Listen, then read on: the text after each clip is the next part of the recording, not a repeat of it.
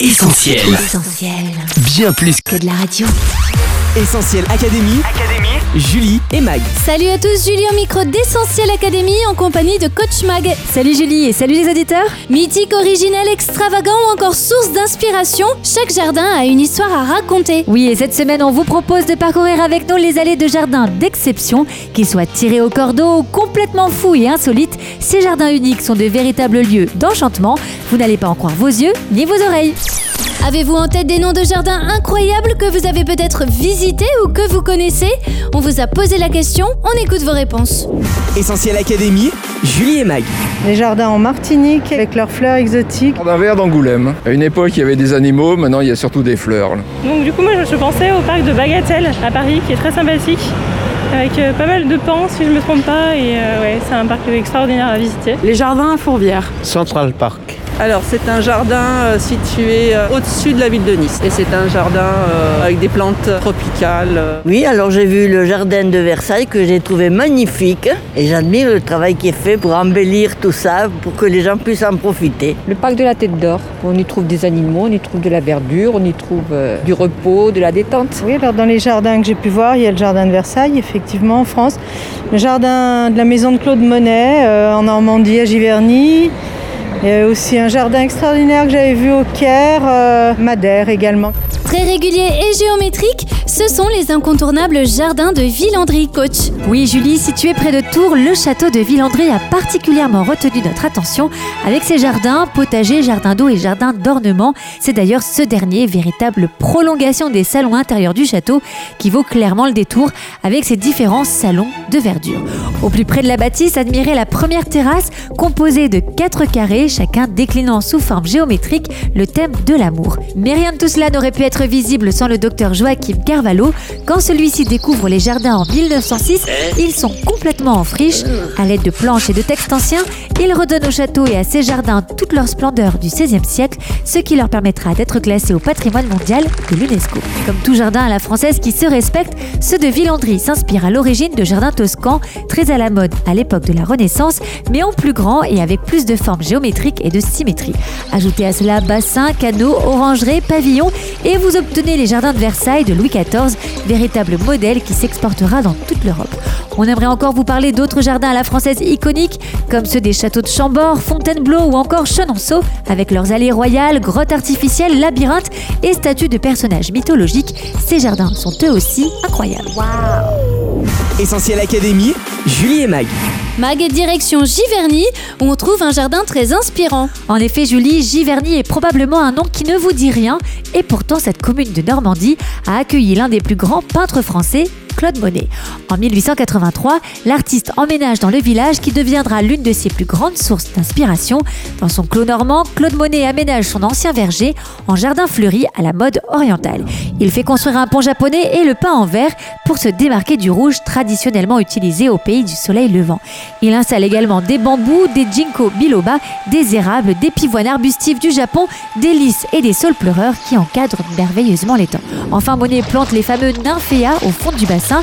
Ces plantes aquatiques de la famille des nénuphars lui inspireront près de 250 peintures caractéristiques du style impressionniste.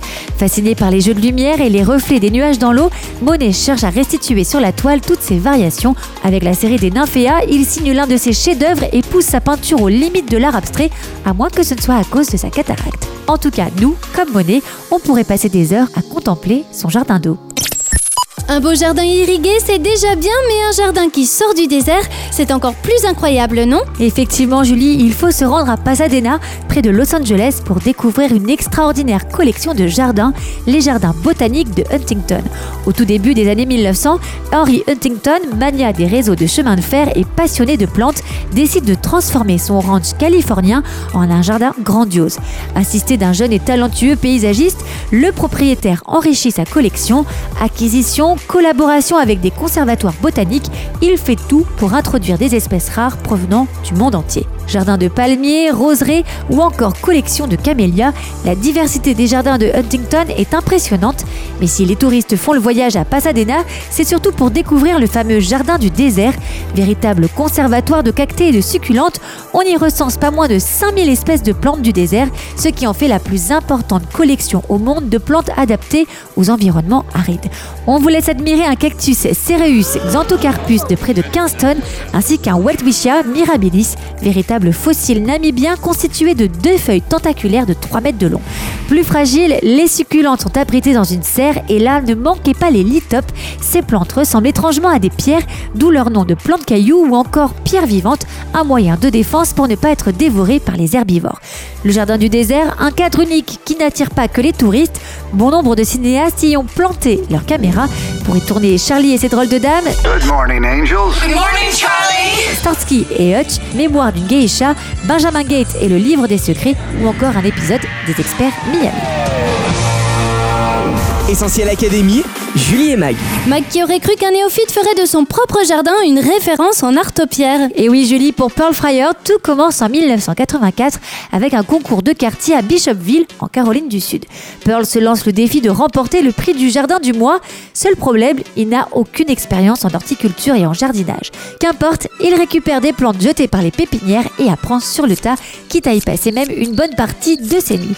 Une fois les arbustes assez hauts, il laisse libre cours à son imagination en leur donnant des formes remarquables à l'aide de son taille Cette manière de tailler des arbres dans un but décoratif s'appelle l'artopierre et depuis ses débuts, on peut dire que Pearl Fryer s'est pris au jeu en revisitant tout de même les classiques. À la fois somptueux et étonnant, son jardin de près de 2 hectares est aujourd'hui rempli de sculptures végétales abstraites pouvant atteindre jusqu'à 9 mètres de haut, des réalisations incroyables qui font penser aux univers d'Alice au pays des merveilles ou d'Edouard aux mains d'argent et qui ont fait des émules à travers le monde, arbres taillés en forme de cœur ou de pyramide et aux allures de portiques monumentaux ou compositions végétales fantaisistes représentant des personnages ou des animaux, il y en a pour tous les goûts. En 2006, la Ligue de protection des jardins s'associe avec Paul Fryer.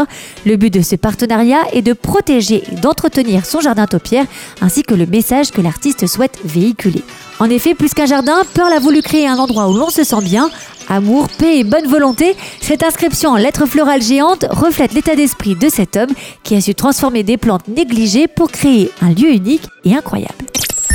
Coach, il nous reste encore un jardin incroyable à visiter. On part dans quelle direction? Eh bien Julie, les options ne manquaient pas. On aurait pu vous emmener visiter les apaisants jardins japonais de Kyoto, les envoûtants jardins de l'Alhambra, les jardins anglais de Kew ou évoquer les jardins suspendus de Babylone, l'une des sept merveilles du monde désormais disparues. Mais finalement, j'ai choisi de vous emmener dans un jardin incroyable au sens littéral du terme, car ce jardin, tout le monde ne croit pas qu'il ait existé. Au commencement, la Bible nous parle d'un jardin merveilleux où régnait un équilibre parfait, un lieu où rien ne manquait au bonheur de l'homme et de la femme, le jardin d'Éden. Dans ce jardin, on trouvait des arbres de toutes sortes, agréables à voir et porteurs de fruits bons à manger. Un jardin des délices, c'est ce que signifie le mot Éden, un lieu de nature idéal où l'homme et l'animal cohabitaient en harmonie. Un jardin unique, mais comme tu l'as dit, Mag, tout le monde n'y croit pas. Et beaucoup de gens aujourd'hui voient le jardin d'Éden plutôt comme un mythe fondateur, dont on pourrait faire une lecture philosophico-allégorique. Pourtant, à bien y regarder, on est nombreux à rechercher ce paradis perdu. Et ce n'est pas rien de le dire. Apprendre à jardiner, manger bio, se soigner avec les plantes, inviter la nature dans son intérieur, voter écolo, déco-nature ou green power, toutes ces déclinaisons du végétal reflètent un désir de retour à la nature et à la terre. On aspire à l'authenticité, à la pureté, à la quiétude, à l'harmonie. On fait tout pour cultiver son bien-être, comme dans une sorte de quête inavouée de l'Éden disparu. Car oui, depuis la chute d'Adam et ce jardin des délices est à tout jamais perdu. Pour autant, tout n'est pas perdu pour l'homme et il est encore possible aujourd'hui de retrouver le chemin de ce bonheur originel. Ne fondez pas tous vos espoirs dans la beauté d'un jardin.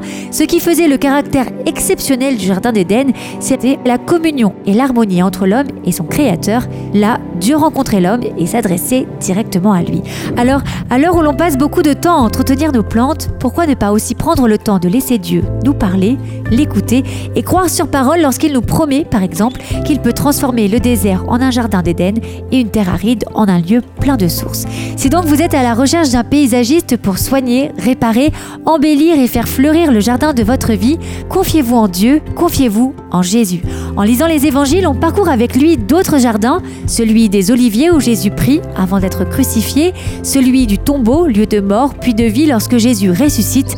Dans ce même jardin, il apparaît vivant à Marie de Magdala en pleurs, qui avant de le reconnaître le prend pour le jardinier, le jardinier de l'âme, assurément, celui qui transforme les cœurs, sèche les larmes, capable de véritables miracles, il peut redonner vie à ce qui est mort en nous, il suffit d'y croire. Incroyable, non? Merci coach pour cette émission. Pour résumer ces incroyables jardins, on peut retenir un Les Jardins à la française de Villandry, de le très inspirant jardin de Giverny, 3 le jardin du désert de Huntington avec sa fabuleuse collection de cactés et succulentes, 4 l'atypique jardin topiaire de Pearl Fryer, sans oublier 5 le jardin d'Éden dont la nostalgie nous habite encore aujourd'hui, mais qui nous invite à croire que Dieu peut transformer un terrain en friche en un beau jardin. Essentiel Académie, Julie et Mag. Notre émission touche à sa fin. Merci à vous d'avoir été au rendez-vous. Vous pouvez réécouter cette émission en podcast. Il sera disponible dans quelques minutes sur essentielradio.com, Spotify, Deezer ou notre appli mobile. À très vite également sur les réseaux sociaux, Facebook, Twitter, Instagram, mais aussi YouTube.